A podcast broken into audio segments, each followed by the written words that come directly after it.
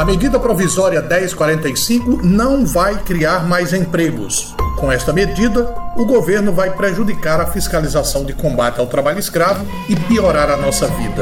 Diga não à MP 1045. Fale com o seu senador e senadora para votar contra. Uma mudança na lei trabalhista precisa consultar os trabalhadores e trabalhadoras. Contar federações e sindicatos contra a MP 1045.